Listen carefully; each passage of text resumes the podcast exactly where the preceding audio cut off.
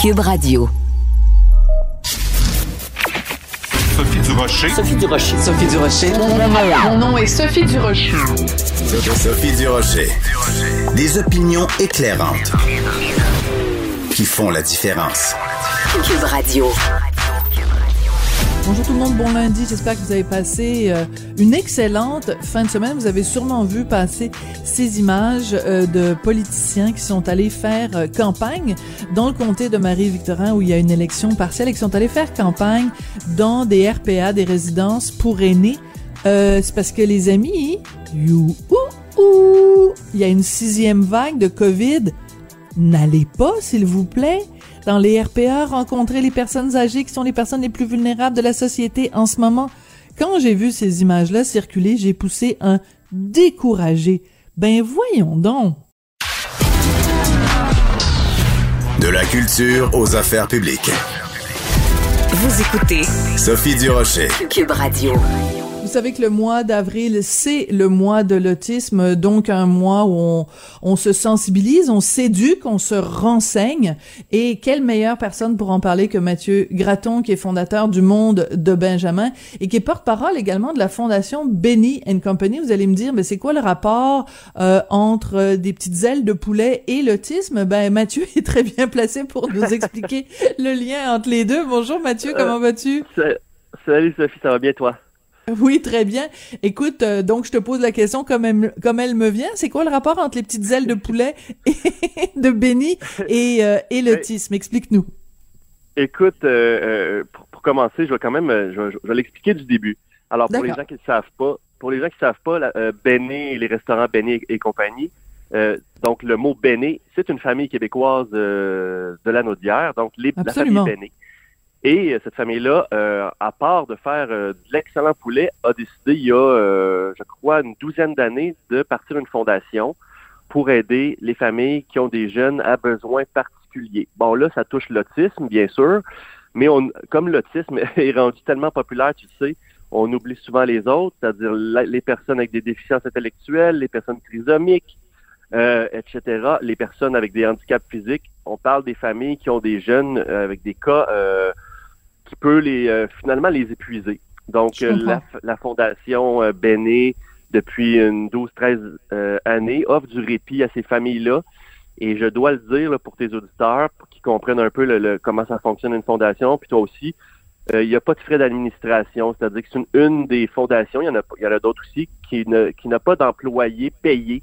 Donc chaque don euh, va directement aux familles. Donc, il n'y a pas euh, une secrétaire qui gagne 38 000 puis un, directeur qui fait 80 000. Fait que cette fondation-là, nous, euh, évidemment, le Béné, c'est le partenaire du monde de Benjamin depuis deux ans. Donc, c'est le gang-pain de Benjamin comme influenceur.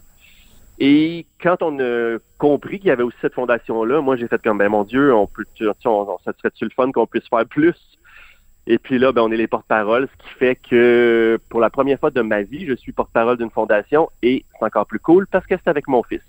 Ben oui, alors donc pour ceux qui ne le savent pas encore, mais ça m'étonnerait qu'il y ait quelqu'un qui le sache pas encore, euh, Benjamin, euh, donc euh, ton fils est autiste et il est donc la, la, vedette entre guillemets, mais non pas pas de guillemets, on va mettre, il est vraiment la vedette de ce de donc de, de ces capsules Le Monde de Benjamin qui ont réussi vraiment à euh, démystifier la réalité au quotidien euh, d'une personne euh, dans le spectre de l'autisme. Mais donc, pour revenir à, à Benny et compagnie, donc cette fondation-là, c'est de ramasser des sous pour donner du répit. Donc, comment ça se passe, ce répit-là, Mathieu? Ben, écoute, il y a plusieurs, eux font plusieurs levées de fonds durant l'année, mais celle qui nous concerne en ce moment, qui, qui a commencé dans, dans les restaurants et aussi sur leur site de dons en ligne, c'est du 1er au 30 avril les gens qui donnent dans cette période-là, euh, l'argent va être utilisé pas dans quatre ans, pas dans huit ans, cet été. Hmm. Donc, ils envoient euh, ben, le nombre de, selon le nombre d'argent amassé, ils vont envoyer, euh, comme l'année passée, ils ont réussi à envoyer 95 jeunes dans un camp, des jeunes différents, là, tu sais, des jeunes qui, ont besoin de, qui ont besoin de donner une pause à leurs parents, donc 95 hmm. pendant 10 jours. Donc, ils vont aller chercher, le, camp est dans la Naudière, mais ça peut être un jeune qui vient de la Côte-Nord, de la, de, Saguenay, de Québec, tout est, inclus. Pendant, pendant ces dix jours-là, qu'est-ce qu'ils font les parents? On le sait pas, mais en tout cas, quand ils se lèvent le matin, Ils n'ont pas besoin de s'occuper d'un enfant à besoin particulier. Ils peuvent respirer, puis ils, font, ils en profitent. Puis quand les enfants reviennent, les, je dis les enfants, mais c'est les jeunes, là, de 8 à 30 ans, parce qu'on est autiste à, 8 ans, puis on est autiste à 27 ans aussi. Hein? Absolument. Euh, donc, euh, les, quand les jeunes reviennent chez eux, eh bien, les parents sont plus reposés, ce sont de meilleurs parents, et c'est à ça que ça sert le répit. Une pause, les deux se reposent l'un de l'autre. Le jeune se repose de son parent et le parent se repose de son jeune, et après ça, on fait un autre bout de chemin. Puis on essaie de survivre comme ça, parce que c'est ça la lacune au Québec. Il n'y a pas de programme ou de système de répit collectif. Et c'est ce que mm. j'essaye de mettre en place sans être un dans le gouvernement. C'est bien tough euh, de leur faire. Ça, ça me tue. Ça, ça me tue quand j'entends ça, euh, Mathieu. Non, mais c'est ça. Oui, c'est ben, sûr que toi, ça te tue. Ça nous tue tous euh, de penser qu'une société riche quand même, comme le Québec, euh, qu'on n'est pas capable de, de prendre soin, euh, tu sais, quand il s'agit le temps euh, de donner de l'argent pour des équipes sportives ou des infrastructures, ça, le gouvernement, ah, le gouvernement est là. Oui. Ah non, ça, ça quand j'ai non, non, ça, ça m'insulte royalement. Écoute, moi, ce que j'ai fait l'année passée, j'ai fait une lettre ouverte pour parler d'emploi parce que tout est relié. Quand, quand on jeune, selon son potentiel, il y, a, des personnes autistes qui ont un grand potentiel aussi. Là. Il y a, comme, comme dit mon ex, Patricia, la mère de Ben, il y a Patricia autant de oui. Il y a autant de, de, de, personnes autistes que de formes d'autistes. Oui, l'année passée, j'ai fait une lettre ouverte pour qu'à un moment donné, il y ait des programmes, il, y a, il existe des programmes, mais qu'il y ait une campagne de sensibilisation nationale. On en parle dans une campagne hmm. que la place des personnes autistes sur le marché du travail est importante parce que ça aussi, ça donne du répit à des familles. Et je sais pas si tu as remarqué, euh, dans les euh, moi je regarde la télé un petit peu, mais il n'y a jamais eu de campagne sur cette, thématique-là. On parle de tout. Il y a encore depuis 30 ans, ils nous disent de ne pas mettre notre échelle proche d'un fil électrique parce que c'est dangereux. Fait que là, on continue à avertir tout le monde qui, qui pourrait faire ça pendant 30 ans, depuis que je suis petit que j'entends ça.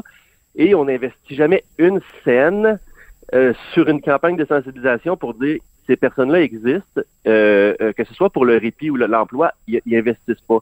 Alors, on a des belles campagnes pour accueillir nos euh, dans notre société, comme pour dire que nos immigrants sont des Québécois. C'est super, on l'aime ou on l'aime pas la campagne, mais le message est là. Mais jamais rien sur ces personnes-là. Pourquoi? Parce qu'ils vont pas voter Simonac. C'est bien plus facile de les oublier. Ils iront pas voter. La plupart, ils n'ont pas le potentiel d'aller voter. Fait que c'est ça je te sens, euh, je te sens en colère, je te sens frustré et, ben je, je juge pas, hein, je, je, je fais juste constater. Euh, donc, euh, une fois que ta lettre a été publiée, euh, silence radio, là, il y a personne qui t'a contacté, il y a personne qui t'a. Ah non, oui, ben oui, on, oui? on m'a contacté rapidement. L'opposition m'a contacté en premier, donc le Parti libéral pour m'aider, parce qu'il y a une députée qui a deux enfants autistes et qui est le oui, Macaron. Jennifer Macaron, c'est ça? Et ouais, ensuite de ça, ben c'est sûr que oui, j'ai eu une coupe d'appels de députés. Je vais te faire une histoire courte là. Euh, j'ai eu un zoom avec le ministre du Travail, le ministre ah, quand même. Euh, Lionel Carman. Et euh, bon, tout le monde était bien positif. Surtout au, ministère du Travail, le ministre Boulay m'a dit, suite à ma demande d'une campagne de sensibilisation, il m'a dit Ah oui, c'est une bonne idée, on va s'organiser pour que ça marche. Ils m'ont demandé de monter un document. Là, je te fais, je t'épargne les détails pour tes auditeurs. Un document, de monter un budget. J'ai monté le budget de la campagne. on a fait un document en équipe.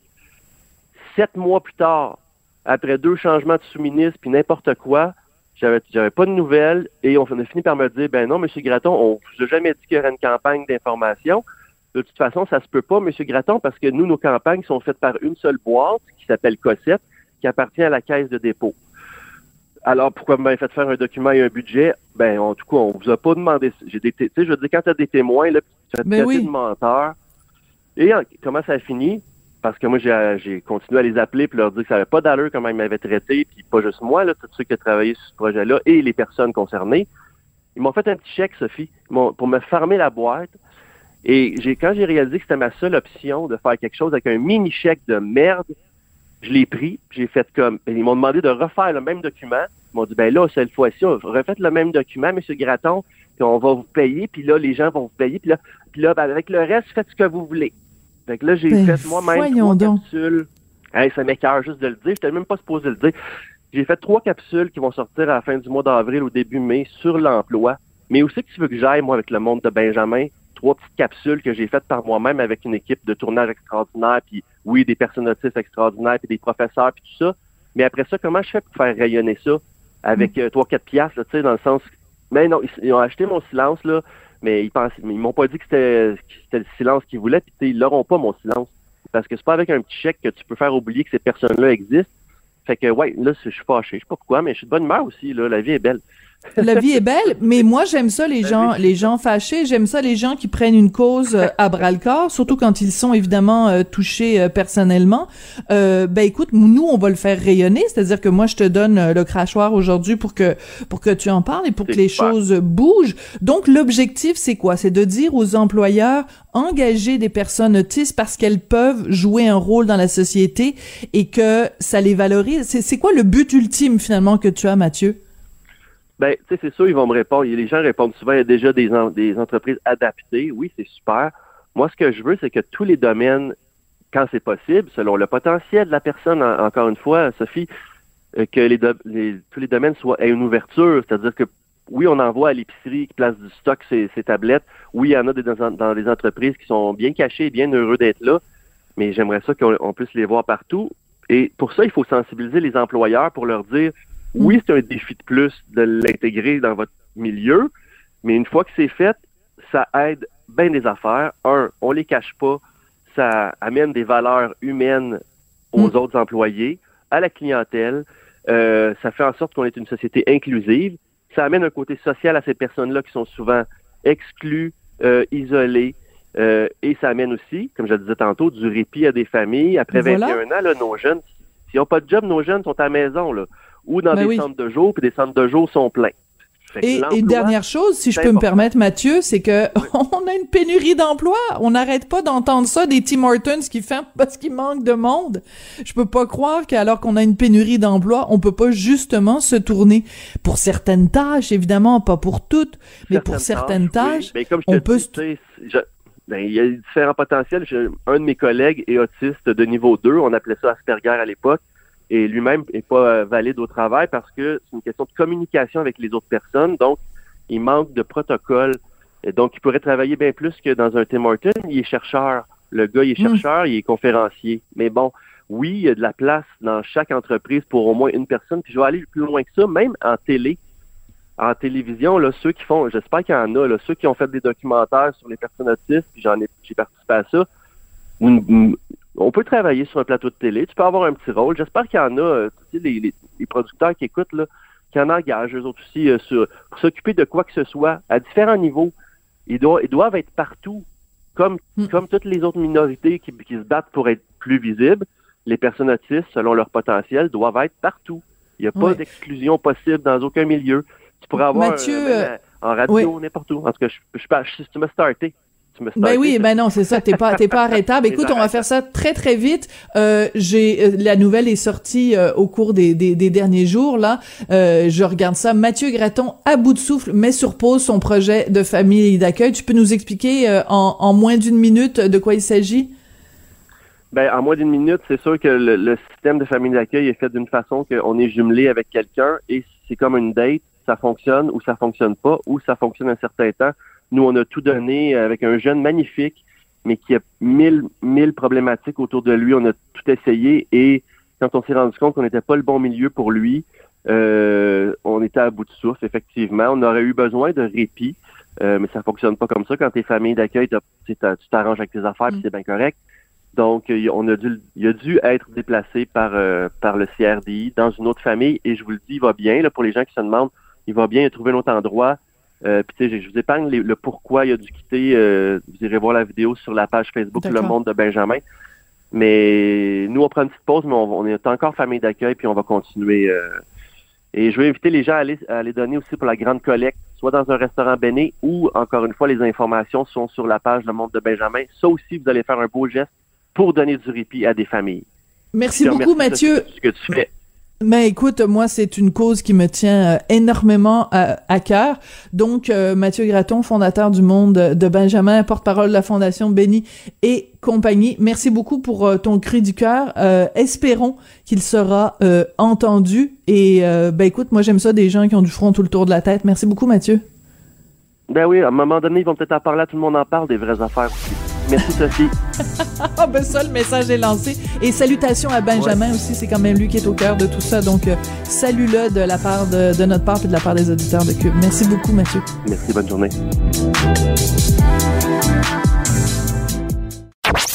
Sophie Durocher. Une femme distinguée qui distingue le vrai du faux. Vous écoutez Sophie Durocher. Écoute, je sais pas comment on pourrait vivre ça, Sophie. Marie-Claude Barrette. Parce que moi, ça m'a fait remonter de vieilles émotions, cette histoire-là. C'est ça, mais c'est drôle que tu dises ça. Sophie Durocher. Je trouve ça hallucinant. Puis peut-être que ça va faire réfléchir des gens. Absolument. La rencontre Barrette-Durocher. Bonjour, Marie-Claude Barrette. Bonjour, Sophie. Euh, Sophie, ce matin, je veux te parler euh, de la secte Euh, je, parce qu'en fin de semaine, je lisais une nouvelle sur eux, puis j'avais déjà hâte de te parler aujourd'hui de ça.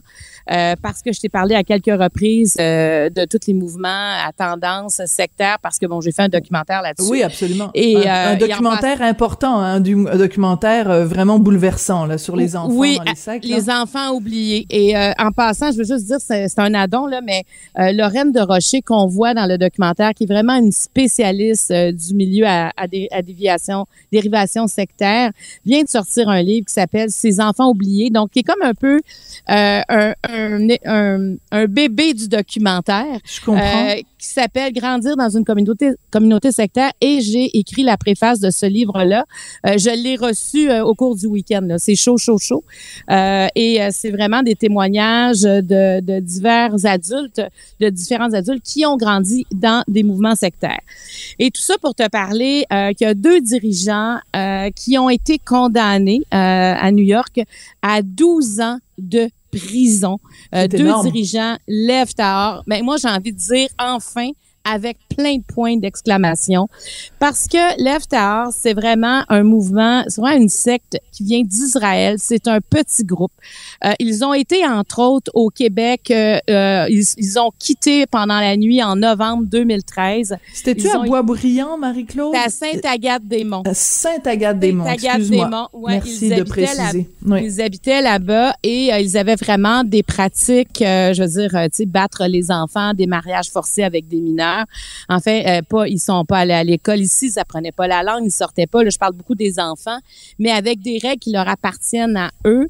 Euh, et euh, à ce moment-là, la, direction de la protection de la jeunesse a, été mise au courant, mais sais, moi, je me souviens, j'ai rencontré un des directeurs de l'époque qui disait, écoute, à force de travailler en silo, tu sais, personne se parlait. Donc, quand ils ont quand ils sont arrivés pour faire l'arrestation, euh, pour aller chercher 14 enfants pour les, les mettre en maison, en foyer d'accueil, ben, ils l'ont su et ils ont quitté avant les lèvres Mais juste pour te dire l'horreur, à un moment donné, euh, une jeune femme de cette communauté-là, qui était mineure, est arrivée dans un hôpital pour enfants, pour les enfants, là, pour les mineurs, mm -hmm. pour accoucher, hein et euh, son mari était, euh, tu sais, dans trentaine avancée.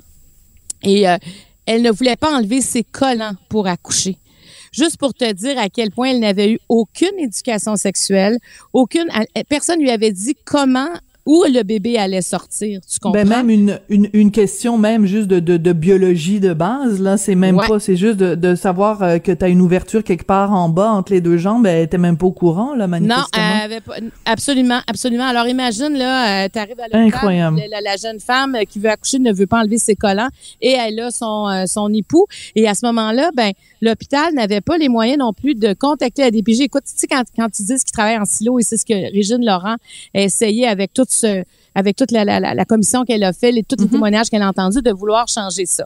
Donc, c'est pour vous donner une idée euh, de, de l'EFTAR, ce besoin de procréer, parce qu'ils sont un petit groupe, ils veulent ils veulent devenir un groupe dominant. Donc, ils ont beaucoup de bébés euh, à faire, malheureusement, dans, ce cas-là. Et euh, ce qui se passe, c'est qu'il y a eu un nouveau dirigeant qui est arrivé, un nouveau dirigeant de la secte en 2017 qui s'appelle euh, Nashman Elbrands.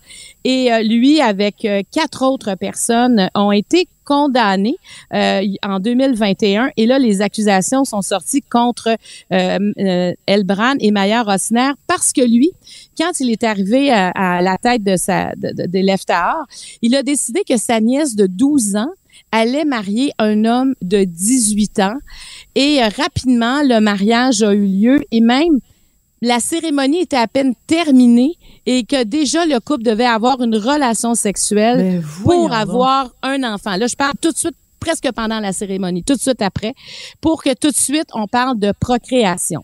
La mère de cette jeune fille-là euh, a décidé la- l'année suivante de, parce que là, elle voyait que ce qui s'en- tu sais, il y avait vraiment des sévismes émotifs euh, tu sais, de toutes les façons. Et elle, cette femme-là, qui était dans la secte, s'est sauvée. Euh, ils étaient au Guatemala à l'époque. Elle s'est sauvée du Guatemala avec sa fille qui avait 14 ans et son fils. Euh, Elle est partie, euh, elle est partie au Mexique et finalement les Leftaors les ont retrouvés. Ils ont kidnappé. Ils sont partis avec encore. Ils sont kidnappés. Et là, la mère, elle, elle est, elle est repartie à New York. Finalement, ils ont retrouvé les enfants. Ils les ont renvoyés chez la mère à New York. Et deux fois, ils ont fait des tentatives d'enlèvement à nouveau. Les- en 2019 et 2021, ils sont retournés dans la maison de cette femme-là pour lui enlever ses enfants. Et c'est elle qui a porté plainte. Et la, la, le juge Damien Williams a déclaré qu'aucune mère ne devrait se lever en constata- constatant l'enlèvement de ses enfants et qu'aucun enfant ne devrait être forcé à avoir des relations sexuelles. Absolument. Et- Marie-Claude, la question qui se pose là, c'est comment se fait-il que tout ce que tu nous décris là, puisque ce que tu as montré aussi dans ton documentaire, des sévices, des, des, de, la, manipulation psychologique, des, des, des, de- des, des- des relations sexuelles avant euh, avec des mineurs, puis tout ça, comment se fait-il que il y a une partie des autorités qui ferment les yeux là-dessus au nom de la religion? Si, si un individu X bat ses enfants, marie quelqu'un qui a 12 ans, euh, force quelqu'un, un mineur, à avoir des relations sexuelles, les, la DPJ ou tous ces organismes-là interviennent habituellement rapidement, mais là, quand c'est au nom de la religion, on a l'impression qu'il y a un double standard. Ben, moi, c'est ce que je ne comprends pas. Moi, c'est, c'est, on veut protéger nos enfants.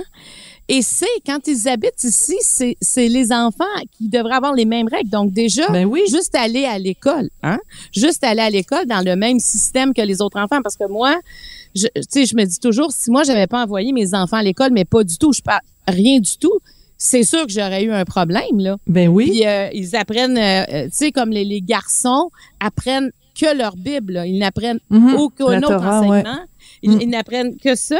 Mais en plus, c'est dans les Leftaors, ils ont des règles encore plus sévères. Ils ne sortent même pas de leur maison et ils sont euh, tu sais il y en a un jeune euh, qui habite Montréal lui qui qui s'est euh, qui l'a fui il a fui il a il est il est né euh, ici à Sainte-Agathe-des-Monts, euh, puis il était rendu au Guatemala. Maintenant, il habite le- au Québec. Il a 18 ans. Il a réussi à fuir.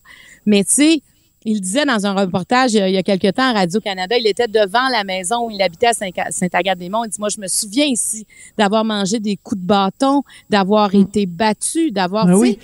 Et te souviens-tu, parce qu'il y a notre collègue euh, Émilie Dubreuil euh, qui, qui travaille à Radio-Canada puis qui a aussi euh, beaucoup fait de reportages là-dessus, puis à un moment donné, elle fait une entrevue avec un, un couple qui est sorti euh, des euh, des euh, des je sais pas si c'est les Lèvres Tahor ou une autre Non, eux, communauté, c'est les, euh, les, Juifs euh, assidiques. Les Juifs assidiques, exactement. Oui, excuse-moi. Donc, ce n'est pas des Lèvres Tahor, mais c'est des Juifs assidiques et, euh, et qui est une branche quand même plus modérée, évidemment. Mais euh, à un moment donné, ils sont dans, dans le camion de, de reportage de Radio-Canada, puis ils voient le fleuve Saint-Laurent, puis il dit « C'est quoi ça? » Fait que là, Émilie lui dit « Ben, c'est le fleuve Saint-Laurent. » Il dit « Ah, je je- j'étais pas au courant. C'est quoi cette affaire? » Ben, aucun cours de géographie, aucun cours de, il sait pas, il sait pas c'est quoi le Québec, il sait pas c'est quoi le Canada, il s'est maintenu dans une ignorance, encore une fois, au nom de la religion. C'est pour ça que je reviens avec ma question.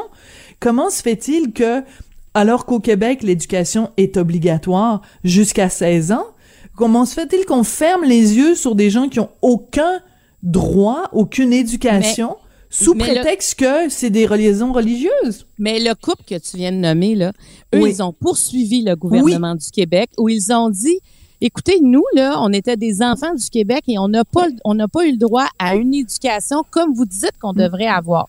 Ils ont Alors, perdu. Ils, ils ont perdu puis ils ont été déboutés en appel par Ouais. le gouvernement du Québec, là. C'est qu'il y a, il y a, non seulement on comprend pas, puis en plus quand ces gens-là se lèvent pour dire, écoutez, nous on on a souffert de ça. Est-ce qu'on peut voici la preuve, tu sais, ils sortent de là, donc on s'entend qu'ils savent de quoi ils parlent et même à ce moment-là. Et, et on l'a vu aussi pendant pen- pendant le, le, le, le confinement. Il y a Oui. certaines communautés, euh, on parle des justes acidiques qui ne semblaient pas respecter du tout les Ben règles. oui, l'école restait ouverte. Ils continuaient à, à laisser les écoles ouvertes alors que toutes les écoles au Québec étaient fermées. Et encore une fois, les autorités ont rien fait au nom de la religion. Les, on n'avait pas le droit d'aller dans les lieux de les lieux de culte. Il y avait des synagogues qui étaient ouvertes. Les autorités ont rien fait au nom de la religion. Puis je Alors sais que c'est la question. Cette question-là est au cœur de ton documentaire Ben, aussi. absolument, parce que les droits de la personne on, devraient avoir la, euh, euh, avoir la primauté sur les- la, la religion, sur les croyances religieuses. C'est ce que c'est ce qu'on veut au Québec. Et, et moi, je- en tout cas, j'ai- j'ai comme l'impression que le jugement euh, du juge Williams fera peut-être réfléchir d'autres personnes parce que lui, il parle jamais de croyances et de religion là. Il est pas là-dessus pantoute. Ben oui. Tu forces un enfant à 12 ans de le promettre à un gars de 18 ans et tu, pendant le mariage, faut qu'il y ait une relation sexuelle pour être sûr d'avoir un enfant. C'est un enfant qui a un enfant et c'est un, un, un- c'est son oncle qui décide ça là. Alors, mais ça, il y a eu ça au Québec. Donc, et puis, puis tu sais, je vais dire de quoi. Moi, quand j'ai interviewé euh, des, euh, des des gens justement, des intervenants, tu sais que ces intervenants là, ils sentent, ils sont choqués de ça. Là. Je veux dire, Oui. c'est, c'est comme des échecs qu'ils ont vécu parce qu'ils n'avaient pas les moyens d'arriver Mhm. là puis dire si c'est maintenant que ça s'arrête. Parce que ça prend tellement de conditions. Ça prend l'accord de un, l'accord de l'autre, la preuve de ci, la preuve de ça. Et et il y a des frustrations incroyables. C'est pour ça que quand on, re- on rencontre chacun des intervenants, on sent qu'il y avait une humanité, mais Mm. ils n'ont pas les outils, les lois pour agir. Et, euh, Mm. et- et en tout cas, je- j'espère que ça va. euh, ça, Ça va faire que- réfléchir. Ben, oui, parce que je me rappelle, dans ton documentaire, il y avait Agnès Maltais, si je me trompe Oui. pas, hein? Oui. Qui avait, qui s'était battue justement à l'Assemblée nationale pour euh, pour euh, que les lois euh, soient appliquées de Oui, façon plus sévère pour protéger ces jeunes-là. Ben, c'était une mère, une jeune maman euh, qui était témoin de Jéhovah, là, qui a pas pu avoir de transfusion sanguine. Oui, Et, qu'elle a refusé. Elle a refusé. qu'elle a refusé, qu'elle a refusé, puis tu sais, euh, tu sais, elle voyait tout le groupe, la pression qu'il faisait, donc elle est décédée euh, à l'hôpital à ce moment-là. Et Agnès Maltais disait, faut arrêter ça là. Tu sais, je veux dire, il faut que le corps médical ait le- un pouvoir décisionnel quand on arrive à, à ces moments-là. Et elle a eu une déception, Agnès Maltais, parce que les euh, personnes l'ont soutenue. Le, Mm. Personne ne voulait. Et là, Quel elle s'est dit, quand elle regardait tous ses collègues de l'Assemblée nationale, à l'exception de quelques-uns qui étaient derrière elle, elle s'est dit non, mais ça n'a pas de sens. Elle dit, je, je demande juste de faire une commission parlementaire pour discuter de ça. Tu sais, c'est- on, on parle pas ici de, de, de, de faire une loi là ou appliquer un règlement. Et déjà là, c'était trop. Et je veux Ouais. te dire que le documentaire dont on parle, mon ça s'appelle Culte religieux des enfants oubliés. Euh, et là, euh, il a passé euh, récemment à sur euh, moi et compagnie. Et les commentaires que je reçois à toutes les fois qu'il y a une rediffusion de ce, sérieuse? c'est c'est bouleversant, Sophie, les témoignages que je reçois. Je te le dis, j'ai pas besoin de savoir que ça a repassé ces deux fois une heure là, parce que à la quantité de commentaires que je reçois, je me dis ok, là il vient d'être diffusé. C'est d'une tristesse. C'est des vies. Euh, tu vois, c'est des gens qui se cherchent toute leur vie parce que on- dès qu'ils sortent de la communauté, ils n'ont Mm. plus de lien avec ni les amis qui avaient là, ni la famille. Ils sont une honte pour leur propre famille. Alors leur que vie est enfants- brisée. Leur vie Ah, est leur- brisée. ils Donc, ça en- veut dire, ça veut dire, Marie-Claude, que t'es pognée. Il va falloir que tu fasses un autre documentaire. Avec tous les autres témoignages des gens, euh, Ben, des gens que je, tu je as reçus. crois que je crois qu'un jour je vais oui parce que moi c'est de, de tout ça, j'ai j'ai fait des centaines d'entrevues dans, dans, dans ma vie puis les entrevues qui m'ont quand même le, le plus bouleversé de ça avec des effets secondaires où j'ai pensé à ça pendant des jours, c'est ces gens-là qui sont Ah oui. sortis parce que moi quand j'ai commencé, je me disais bon ben eux ils- ils sont plus là, tu sais. Donc ça sera euh, j'imagine euh, tu sais un peu plus léger, non pas du tout. Je pense que c'est encore plus lourd que s'ils étaient restés dans la communauté parce que là, ils doivent apprendre avec notre vie à nous. C'est des migrants sectaires, là. Quand ils sortent de là, des ils doivent apprendre. migrants sectaires, mais que c'est bien dit.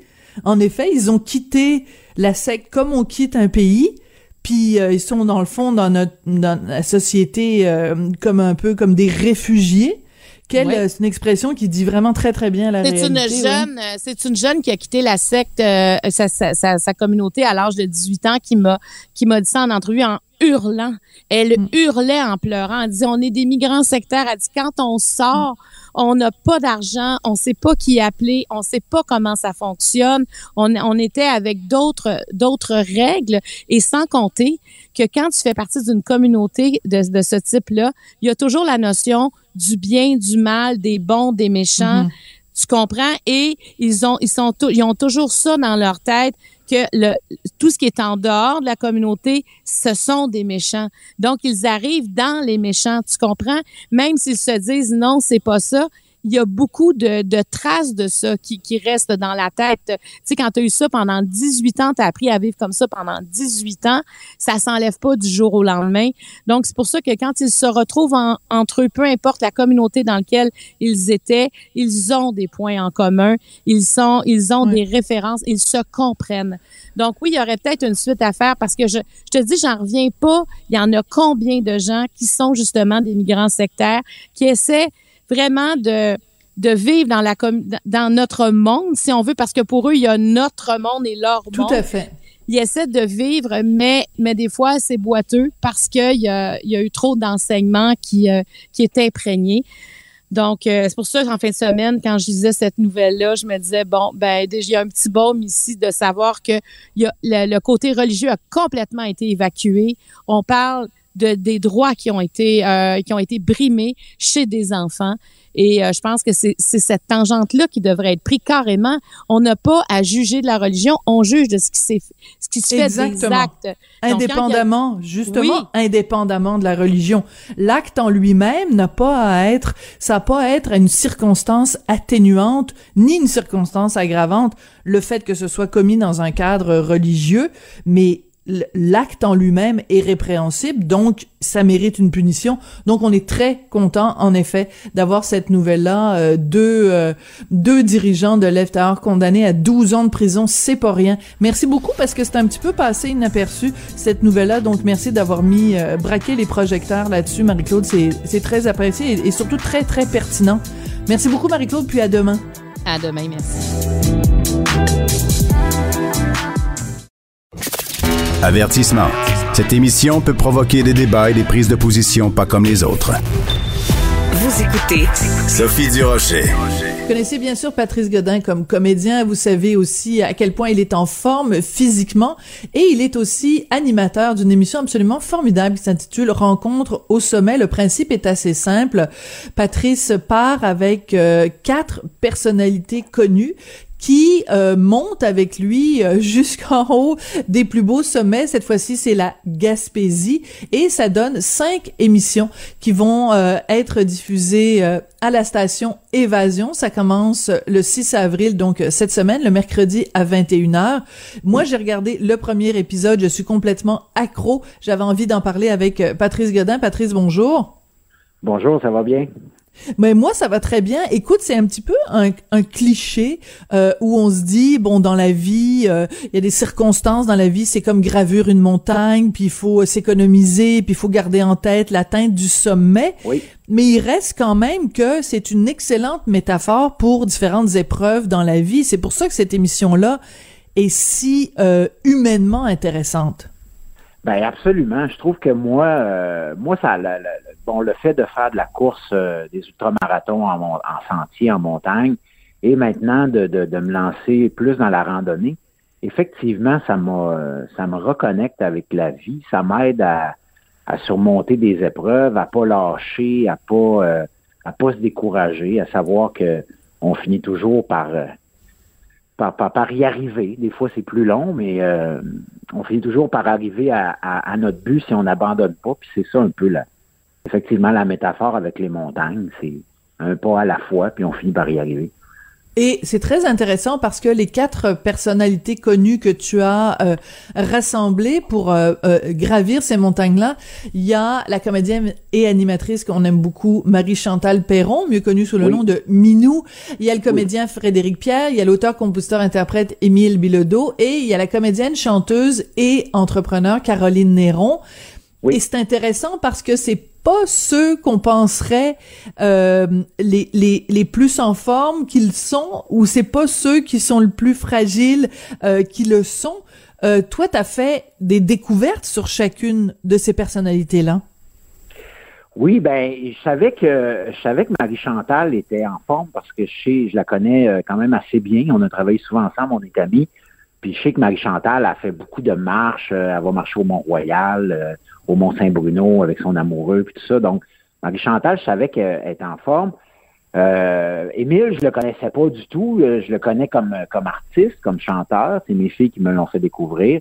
Caroline, c'est une amie de longue date avec qui euh, j'ai tourné au début des années 2000. On s'était pas vraiment revus. Frédéric Pierre, je le connais aussi depuis longtemps. On a commencé ensemble sur Zap en 93, je pense. Il était plus jeune que moi, mais euh, puis je sais que Fred est en, forme. Moi, je trouvais que c'était un beau, euh, un beau mix qu'on avait de, c'est toujours un peu, euh, un peu une surprise qu'on va avoir de, réunir tous ces gens-là ensemble. Est-ce que ça va fonctionner? Et ça a super bien fonctionné. Écoute, tu sais, Caroline, a voulu à un moment donné jouer le, rôle de celle qui y arrivera pas. Puis je faisais non, non, non, inquiète-toi pas, m'a t'arranger ça, tu vas y arriver. puis elle s'est accrochée. Puis Caroline, a elle, a traversé des épreuves dans sa vie personnelle, professionnelle dans les dernières années. Puis tu le vois que c'est une, c'est une combattante, c'est une, mm. c'est une fighter en bon français là. Tu sais, oui, tout à fait. puis tout. Puis elle a un humour vis-à-vis elle-même, puis vis-à-vis de ce qui arrive dans la vie, mm. qui, qui, qui, moi je trouve formidable. Fait que c'était vraiment, euh, c'était vraiment beau à voir. Euh, Émile Bilodeau qui est arrivé là, le moins équipé de la gang, avec des vieux running shoes. Euh, du linge plus ou moins adapté à la température, qui t'a fait ça comme un géant. Euh, pas un mot, il chiale jamais, il avance, il, est souriant, il est heureux, il aime. Tu vois qu'il aime la vie, il aime la nature, il aime. Tu sais, c'est super beau à voir. Alors, on va écouter un petit extrait. Oui, ben oui. Moi, j'ai vu le premier épisode, puis j'étais accro. Euh, j'avais juste envie d'aller euh, à l'équipeur, m'acheter des bottes, puis commencer à escalader des montagnes. Ça donne vraiment le goût. On va écouter un petit extrait des moments euh, plus cocasses, puis des moments plus difficiles. vraiment un tout petit extrait de la bande-annonce. On l'a dur aujourd'hui, mais c'est pour des vues comme ça qu'on se dépasse. C'est comme si on changeait de planète. C'est comme si on se retrouvait sur la Lune. La Gaspésie, c'est du génie! Vais pour de vrai! Alors c'est vraiment, ça donne un, petit aperçu. Écoute, il faut le mentionner. Moi, je trouve que c'est vraiment au cœur de cette de cette série d'émissions là, c'est que chaque fois que vous arrivez au sommet d'une montagne, euh, la production verse 1000 dollars à une cause euh, qui a été euh, choisie. Dans ce cas-ci, c'est la santé mentale. Et écoute, des statistiques que tu nous donnes, euh, je veux pas vendre de punch, mais euh, euh, il y a une année où c'est en Gaspésie qu'il y a eu le plus haut taux de suicide au Québec. C'est vraiment un problème, la santé mentale, qui a été beaucoup mis en lumière pendant la pandémie. Ben absolument. Écoute, on, le voit, on, euh, chaque jour, on a des, des, des on le voit, tu sais, l'impact que ça a pu avoir à tous les niveaux. bon, on traverse malheureusement des, des, des, des temps avec euh, de la, de la, des complotistes, des conspirationnistes, puis tout ça. Puis, puis j'ai l'impression que là-dedans, il y a tout un mélange de ça. Puis, puis le fait aussi, les gens qui se sont retrouvés isolés chez eux, seuls, euh, l'anxiété, le niveau d'anxiété a, certainement augmenté dans la population avec l'insécurité, euh, qu'est-ce qui s'en vient, qu'est-ce qu'on... Alors effectivement, la santé mentale, moi je pense qu'il faut il faut euh, s'y mettre très sérieusement. Là, on, euh, on, le voit aussi avec la violence qu'il y a envers, euh, envers les femmes, la violence dans la rue, dans, dans, ben, faut, faut, ça fait partie de ça, puis il faut faut mettre les bouchées doubles, je pense. Ah oui, puis il faut en parler et tes invités en parlent avec beaucoup de, de transparence et c'est très touchant. et il y a aussi cette idée que en étant en contact avec la nature, en se dépassant physiquement, on se sent mieux, on se sent mieux entre les deux oreilles. Euh, Marie-Chantal Perron, elle utilise une expression absolument euh, fabuleuse. Euh, elle dit que, parce qu'elle nous raconte qu'elle va voir euh, un psy depuis plusieurs années, elle dit c'est comme une pédicure entre les deux oreilles, mais faire du sport puis se dépasser, c'est aussi une pédicure entre les deux oreilles. Ben absolument. c'est sûr que moi, dans la nature, je, trouve que l'impact sur la santé mentale dans la nature est encore plus fort. Mais moi, là, je prône absolument, trouvez-vous un sport, une activité physique, puis lancez-vous là-dedans à, à, fond. Euh, si vous avez de la rage, si vous avez de la, allez dans, allez faire de la boxe, allez taper dans un sac, allez.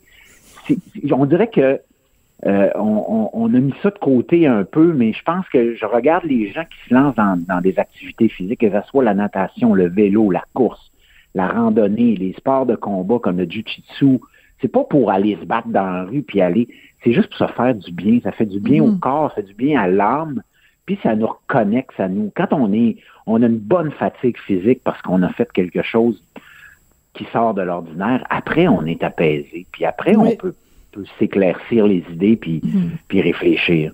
Ouais, peut-être que Will Smith aurait dû euh, partir avec toi en expédition, puis aller grimper. Une coupe de montagne en Gaspésie.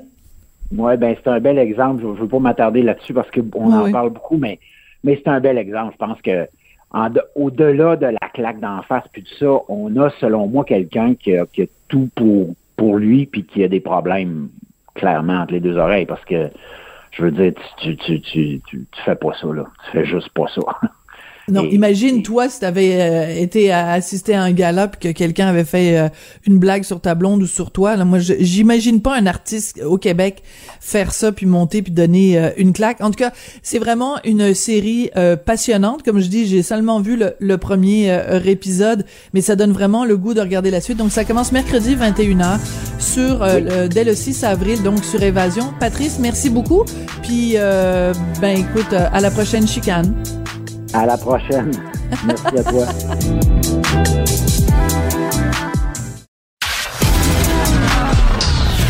De la culture aux affaires publiques.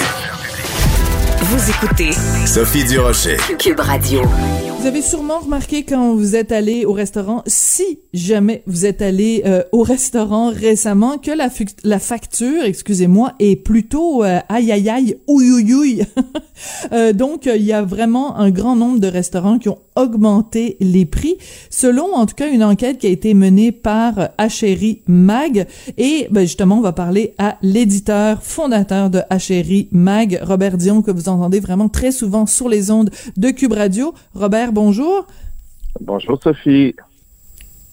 Bon, on, a vraiment euh, constaté, écoute, moi, je suis allé au restaurant quelques fois depuis euh, les, dernières semaines, depuis que les restaurants ont, réouvert euh, à pleine capacité.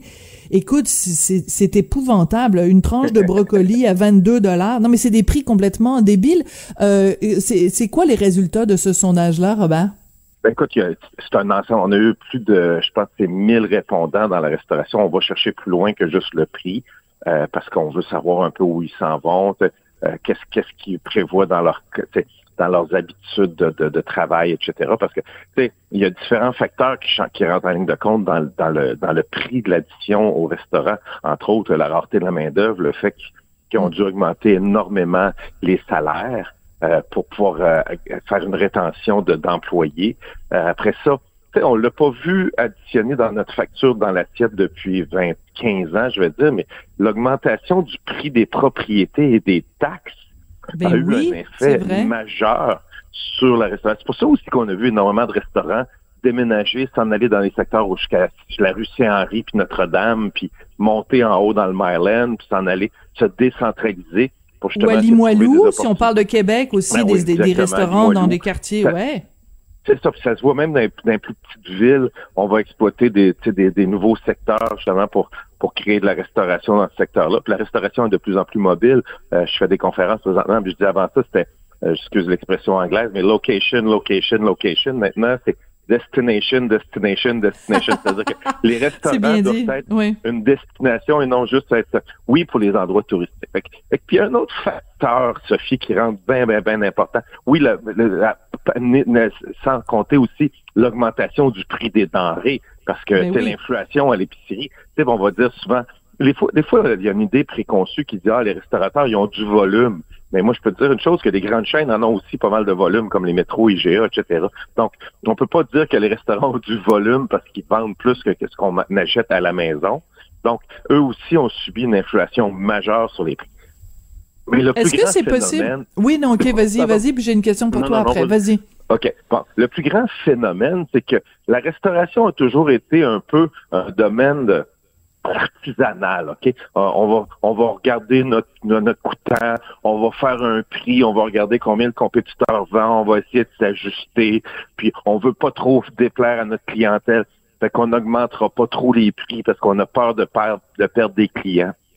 Cette philosophie-là de restaurateur est en train de changer parce que le restaurateur maintenant devient un entrepreneur. Il, est obligé maintenant de plus en plus à être aguerri organiser, avoir des outils pour compter.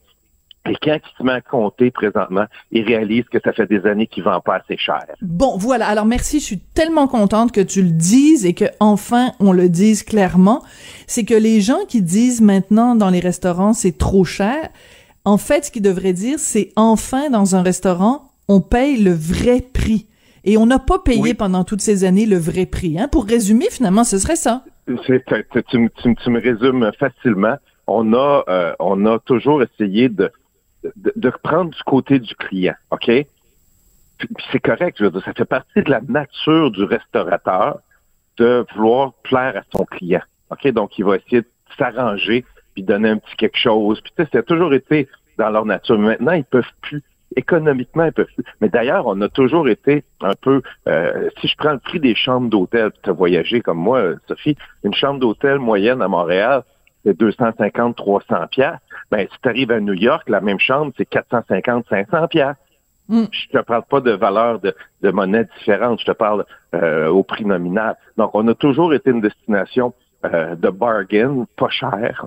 Euh, puis là, ben maintenant, on est obligé de s'adapter au prix du marché. Oui, mais en même temps, Robert, le fait justement qu'on était, les, on, on l'a dit, ça fait des années qu'on le dit, euh, que les, les, restaurants au Québec étaient vraiment pas chers. Le rapport qualité-prix était absolument fabuleux.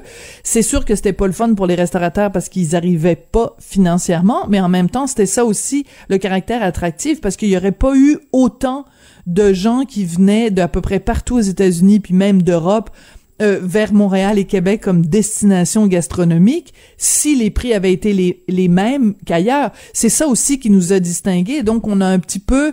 Euh, c'est la raison pour laquelle Montréal et Québec ont été mises sur la carte. C'est grâce à ces prix compétitifs aussi? Écoute, on a aussi l'avantage concurrentiel de notre monnaie qui est 20, 25, 30% moins dispendieuse que que, d'aller en Europe ou aux États-Unis. Donc, on a déjà un avantage concurrentiel important juste au niveau de notre valeur de notre mm. dollar. Donc, ça, c'est, oui, c'est un phénomène, mais aussi parce qu'on a des belles villes de diversité, euh, des, des produits tripants. Euh, on est, on est, une, on est une belle destination. Mais oui, effectivement, comme nous, comme consommateurs, si je vais manger au restaurant ce soir, il faut que je m'attende à ce que ça me coûte jusqu'à, jusqu'à 30% plus cher. C'est beaucoup, beaucoup d'argent. Oui, c'est beaucoup. Alors, je te pose. Oui, on va choisir. C'est ça. Ben, c'est là. C'est parfait, ça. C'est qu'en fait, Robert, moi, la question que je me pose, c'est bon. Donc, ton, le sondage que vous avez fait au magazine euh, montre évidemment euh, la majorité des cas, évidemment, des augmentations. Ça peut aller de 10 euh, ou, comme tu nous dis, 30% Est-ce que l'effet à long terme, ça va être que les gens vont arrêter d'aller au restaurant ou simplement qu'ils vont mieux le choisir et que ça va devenir vraiment comme un événement. Alors qu'avant on allait peut-être manger au restaurant euh, je parle évidemment des gens qui en ont le moyen là. Je je prends pas pour acquis que tout, le monde, a les moyens d'aller au restaurant. Il y, en a pour tout le monde du restaurant. Sophie dans, ta réponse je vais te parler des sacs de chips et des barres de chocolat OK, euh, vas-y. Parce que, parce que les barres de chips, les, sacs de chips, les barres de chocolat, euh, le prix a presque pas augmenté, mais c'est le, format, la quantité, la mise en marché qui a changé. Donc, un peu la même chose en restauration. Non, c'est parce que ça choque mon fils quand il achète un sac de, de, de, de, chips et que la moitié c'est du vent, là. Ça le met tellement de mauvaise humeur. fait que je t'écoute, je te laisse aller. c'est ça. Ben, le sac de chips, c'est ça. Ils ont diminué le nombre de grammes dans le sac justement pour essayer de rester compétitif. Donc la restauration va s'adapter aussi sur les portions, les façons de mm. faire, la spécialisation, c'est-à-dire que le restaurateur va devenir un meilleur endroit de gestion. Il va choisir plus avant ça, il a essayé de tout faire pour plaire. Maintenant, il va choisir ses batailles, il va aller mm. sur des produits qui contrôlent les prix. Il, va être beaucoup plus proche de ses sous. Puis il va, puis il va, il va maximiser ses services pour essayer de séparer sa mm. facture sur différents produits, services. Donc, oui, il va réussir à faire de l'argent, mais moi, je pense que maintenant, le restaurateur devient un entrepreneur avant tout. Et c'est, je pense que c'est ça le, le, le, grand rock qu'on avait besoin dans l'industrie, parce que euh, on disait il n'y a pas de reconnaissance d'industrie, les employés s'en vont parce que euh, il n'y a pas de il y a pas de structure qui fait que les employés restent. Donc là, on est en train de vivre un grand changement dans cette industrie-là. Bon, puis l'avantage, si je parle d'une chaîne, mettons, peu importe les noms des chaînes qu'on mm. va nommer, eux, ils ont déjà cet avantage-là. Ils, ils, regroupent, ils ont des, assurances groupes, ils ont le potentiel de louer des loyers moins chers, pas moins chers, mais mieux négocier des baux. Oui. Donc, les chaînes, eux, sont déjà très organisées. C'est pour ça qu'on on voit, écoute, des, des, des, chaînes comme euh, Salvatore, qui est une petite pizzeria qui ouvre un restaurant par deux semaines présentement. Fait que c'est pas, tu sais, la, semaine passée, on a parlé de 3700 restaurants de moins euh, au Québec. Euh, c'est un peu une, une, tu sais, une, c'est une partie de, la, situation. mais il y en a pas tant que ça. C'est que tous les restaurants switch euh, ou redeviennent un restaurant. Un, lieu qui était voué à la restauration va rester un lieu voué à la restauration, Sophie. Donc, OK. on va se quitter là-dessus. Oui, on va se quitter là-dessus, euh, Robert. Merci beaucoup, Robert euh, Dion, donc euh, éditeur fondateur de HRI Magazine, donc à l'origine de ce sondage sur la restauration. Merci beaucoup, Robert. Bonne journée, Sophie. Bye. À la prochaine. Et c'est comme ça que l'émission se termine. Merci beaucoup à Rémi Poitras à la mise en onde. Je voudrais remercier également Florence Lamoureux à la recherche. Merci beaucoup à vous d'avoir été là et on se retrouve demain.